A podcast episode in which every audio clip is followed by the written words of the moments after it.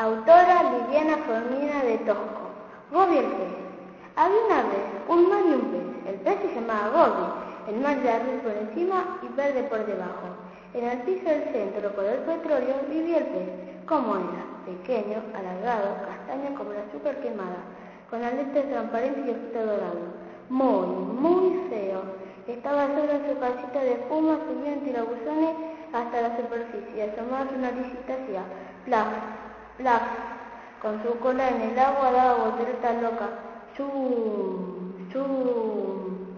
Siempre solo. Los otros peces eran distintos. Tenían radiantes colores, el pez ángel amarillo y blanco, el guppy una cola irisada de azul y rojo, llamaban la atención por su forma con los peces aguja. Ante todo el grupo jugaba llamando a Gobi. Vamos, corramos carreras. Gobi nadaba muy rápido y llegaba más lejos que los demás. O cuando iban a buscar presas. Gobi, hoy atraparemos mojarritas. El pececito descubrió lugares alejados y extraños donde se escondía la más apetitosa mojarrita. Él percibía antes que nadie la violación peligrosa de otros animales, le proponían, juguemos a la mancha, ¿querés? No, ahora no, porque viene un tiburón.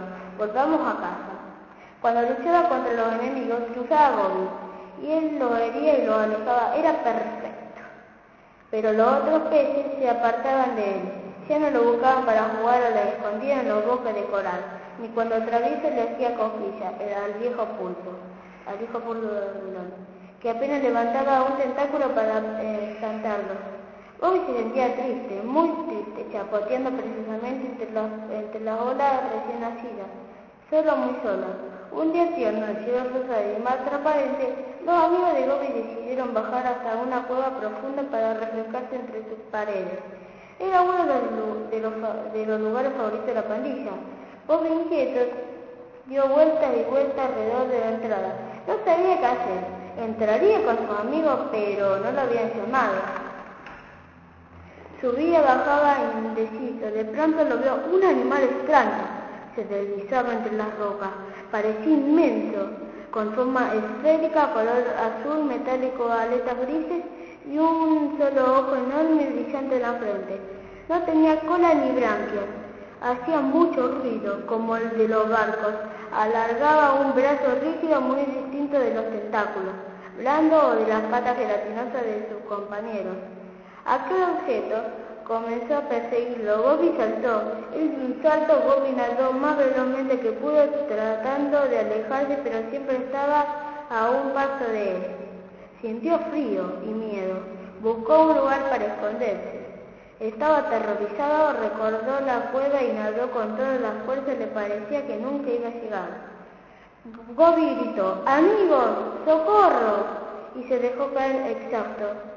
El extraño ser se aproximaba, alargaba su poderosa mano y ya lo atrapaba. Cuando una multipolar nube de pececillos lo detuvo, rodearon y atraparon a Gobi, un guppy lo empujó hasta la cueva. Todos atendieron y miraron al pez.